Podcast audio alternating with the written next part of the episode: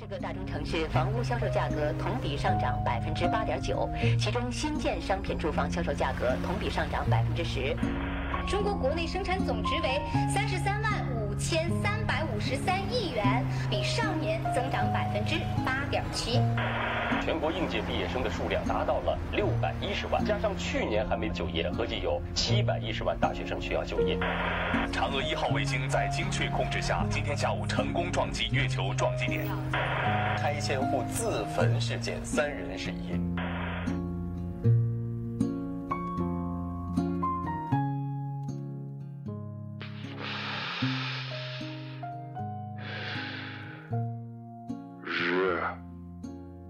新闻。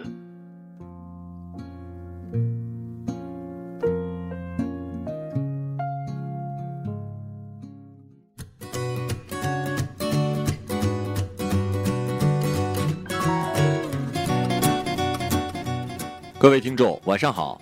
晚上好，今天是二零一六年十月十一号，星期二，农历的九月十一。欢迎收听日节目。吴晗，一九零九年出生，浙江义乌人，原名春寒，字陈伯。一九三七年清华大学毕业后留校任教。七七事变后到云南，先后任云南大学、西南联大教授。吴晗写的新编历史剧《海瑞罢官》受到了姚文远的攻击，经毛泽东首肯之后，全国掀起了批海瑞罢官的运动。吴晗因此受到残酷迫害。一九六九年的今天被迫害致死。今天的节目主要内容有：踢假球也要从娃娃抓起，小学足球赛二十五比二。他们就是重金求子，公安部抓获嫌犯一百五十三人。零零后情侣产子，一家三口加起三十三岁。男子花钱大手大脚，见人一面就送手机，原来这是精神病。下面请听详细报道。二零零九年，中国的足球曾经出过一次丑闻，在中甲第十八轮，四川智谷主场迎战青岛海力丰的比赛之中，比赛临近结束前三球领先的青岛海力突然吊射自家球门，原来是海力丰的老板比赛中买了大球三点五，想让老板赢球，海力丰的队员就必须让比分变成三比一或者是四比零。这一幕被视为中国足坛最明目张胆的假球。如今在 U 十一金秋杯的最后一个比赛日，在 TK Taka 队与山东小爷队比赛之前，TK Taka 队以十六个净胜球的优势遥遥领先。于第二名的山东小爷队，广东青苗几乎已经锁定了冠军。上半时，山东小爷一比二落后，下半时开始，一切变得令人错愕。TK Taka 的孩子们不仅消极比赛，毫不设防，甚至还在中圈开球之后直接怒射己方球门。最终，山东小爷在下半场疯狂打进二十四球，以二十五比二逆转击败了 TK Taka，如愿以七个净胜球的优势得到了赛事总冠军。还记得今年奥运会白岩松在入场式解说的时候对菲律宾的态度吗？嗯，作为主持人老前辈，我决定向你致敬了。对这条新闻，我的评价就是：好，来看下一条。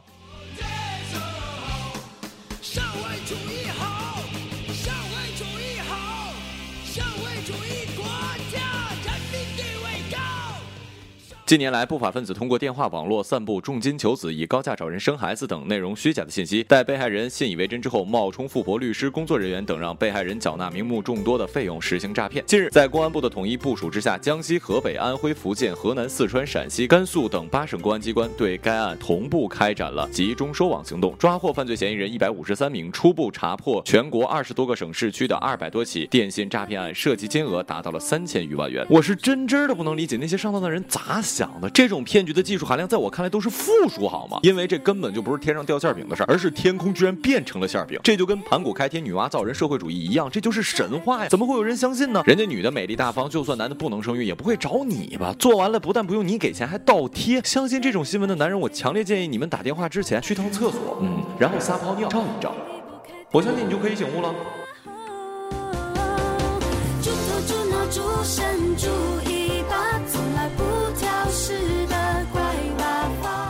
半年前，小敏跟小秦化名还在西北的老家某小镇，一次偶然的机会，两人相识，互有好感，一来二去谈起了恋爱，再后来就有了肌肤之亲。对于小小年纪不好好念书谈恋爱，双方家长竭力反对，苦口婆心，威逼怒骂都未奏效。今年四月，小情侣不告而别来到了浙江杭州郊县打工，没想到居然意外怀孕，并在不久产下了一个女婴。说起抚养孩子的问题，小敏含糊地说：“努力赚钱养孩子，至于结婚，只能等到年纪够了，两个人再补办手续。”来到浙江之后，小敏在一家快递公司做装卸员，之后晚上又要出去帮忙，加起来一个月有四千多，房租两百五十块，两个人杂七杂八开销之后，节约一点，每个月还能剩两千。看着卡里的钱积少成多，慢慢多起来，两个人的心情很好，憧憬着将来美好的生活。事情已经发生了，责备是无用的，我只能说替这两个孩子感到了惋惜。一对还没有享受够当孩子快乐的男孩女孩，就这么早的成为了别人的爸妈。不过往好了想想，小两口起码现在还相爱，起码还是有正事儿的，有一颗把生活过得更好的心。我相信，我也愿意相信，他们真的可以过上幸福快乐的日子。爱真的需要来面对流言蜚语。周先生化名三十六岁，杭州人，身高一米七八，体重一百三十公斤，阳光帅气，打扮也是颇为讲究，衣服、裤子、鞋、腰带、手包，从上到下都是名牌。那天上午，周先生在老父亲的陪同下走进了诊室，询问病史之后，王医师发现他自己的每个月收入也就是几千块，但是花钱却是大手大脚，衣食住行样样都要牌子。他有一个买东西的习惯，从来不网购，从来不买促销打折的东西，拿一百块当十块钱花，三天两头请客吃饭，八个人吃饭硬要点十二个人的菜，别人发烟都是一根一根分，他是一包一包。和 KTV 的服务生才见了一面，就因为别人的手机太差，非要送别人一台。而老两口为了帮儿子还债，老父亲已经卖掉了两套房子。医生最后认定周先生患上了狂躁症。经过一段时间的治疗，周先生已经恢复到了正常的生活之中。哎呀，现代社会嘛，大家的精神压力都很大，所以呢，现在抑郁症、狂躁症等精神疾病也是不断的增加。我虽然不是专家，但我知道精神疾病绝对不是自己闲得无聊的事儿，严重了真的会危害到生理健康的事情。只能告诉各位，平时多找一点有兴趣的事儿，多跟朋友交流。实在感觉自己生病了，千万别耽误，去找心理医生，或者多听听我的电台，一定特疗愈。呃，最后说一句啊，见一面就送手机这样的朋友，我怎么就没有了？杜大妈，你得反省一下自己啊！我心里可有他？我的心里只有你，没有他。你要相信我的情谊比国家。今日人物韩春雨。一切源于二零一六年五月二号，河北科技大学副教授韩春雨课题组在国际顶级期刊《自然生物技术》上发表了基因编辑技术论文。刚发表的时候，这项技术被认为是新一代基因编辑工具，可以媲美此前的基因模检，称为 CRISPR 技术，被国内部分媒体誉为诺奖级别的学术成果。然而之后，故事却急转直下，全球数百家实验室历时五个月的时间，没有一家宣布能够重复成功，质疑声越来越大。韩春雨不做正面回应，却收获接连的荣誉。河北科协副主席、美丽河北最美教师、一百万元国家自然科学基金，受惠于这项技术，河北科大获得了河北发改委二点二四亿元的财政拨款，用于建设河北科技大学基因编辑技术研究中心。十三位生物学家来自于不同的研究领域，都在此项技术诞生伊始进行重复和验证。大多耗时两个多月，数次重复跟验证，无一例外全军覆没。这十三位生物学家一致表示，希望韩春雨能够公开所有的原始数据，对韩春雨所在的河北科技大学及相关单位启动学术调查。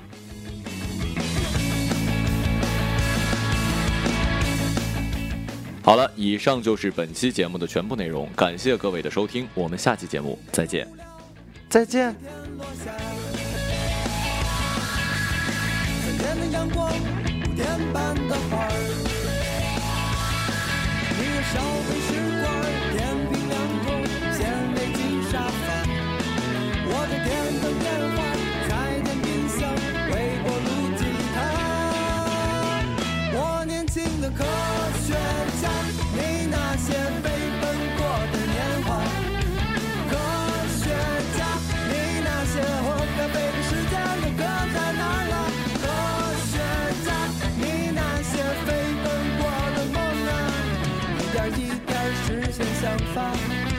手长发芽。